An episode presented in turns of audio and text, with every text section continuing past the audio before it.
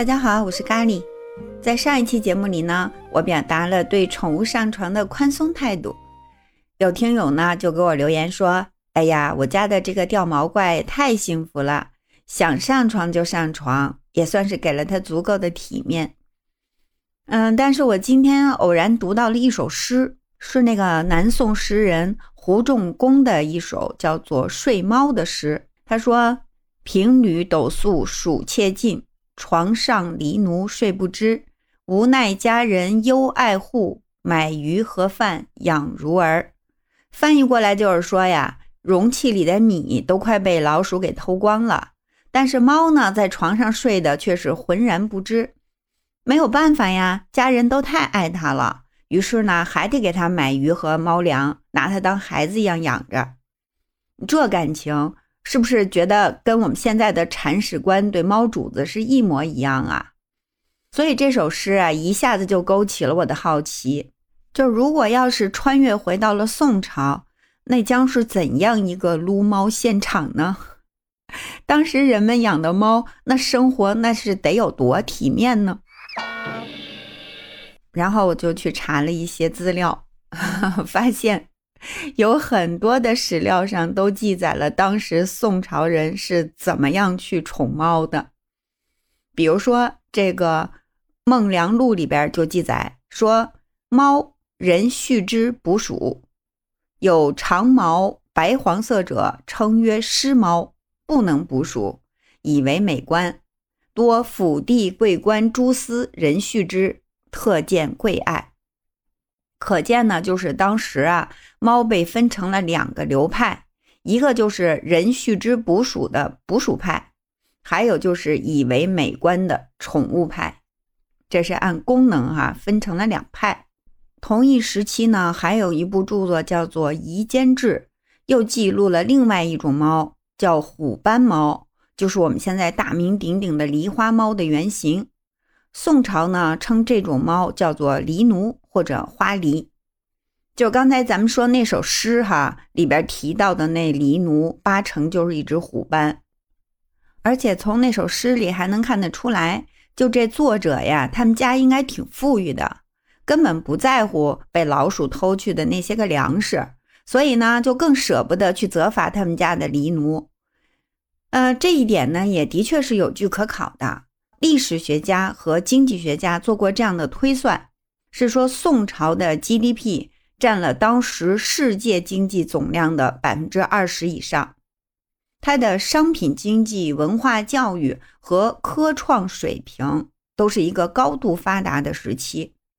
论民间的生活幸福度和这个经济发展程度，宋朝是实际上远远超过盛唐时期的。老百姓口袋里钱变多了，民间的这种休闲文化自然也就发达了。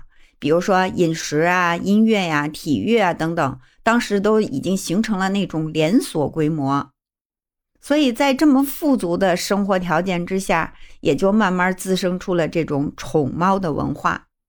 当时人们这个宠猫到什么程度呢？首先就是从养一只猫开始，就得下聘礼。叫做聘猫奴，而且不管是用来捕鼠的还是宠物猫，人们养起来的时候都是仪式感十足的。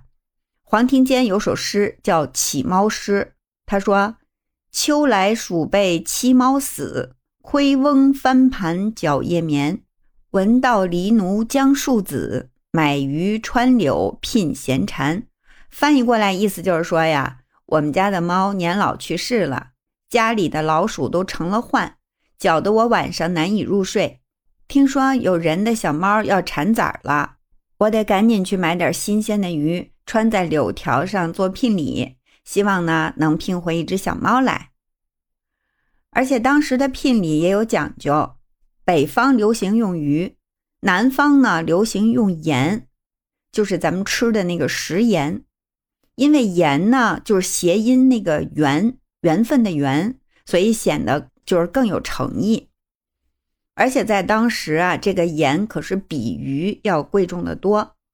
猫奴聘回家以后呢，还要把小猫的脚印儿印在灶台上，意思是给灶王爷拜个码头，然后还要拜这个四方土地伯公，最后呢还得拿那个艾条给它顺顺毛，再放它四处走走，还得吃条泥鳅。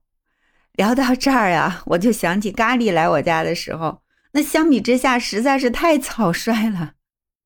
这么说来，咖喱的猫生还真是不如那会儿的猫奴体面。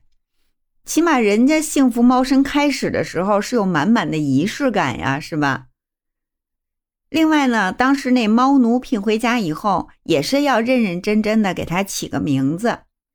大诗人陆游呢，还把给猫奴起名字这个事儿写进了诗里。宋代的很多文献里面都记载了当时人们养猫文化的盛行。还原一下场景啊，就是城市里面。宠物美容店和猫粮店林立，各种逗猫的游戏层出不穷。就这种专业程度，是不是已经远远超乎了我们的想象？可见呀，盛世之下才会滋长出爱宠文化。而且呢，古人已经给我们做出了典范，所以我们现在就怎么宠也不为过了吧？大不了就是让他们恢复到宋代时候的体面嘛，是不是？节目做到这儿啊，我得赶紧去给咖喱开个罐头吃。想想他来我家时候也没下个聘礼，这就当是个补偿吧。啊，咖喱做节目总是这样啊，想到哪儿就聊到哪儿。如果你喜欢收听这个内容的话，就请你点一点节目右上角的分享键，让更多的宠奴听到咖喱和咖喱的故事，好吗？谢谢你的收听，我们下期节目再见。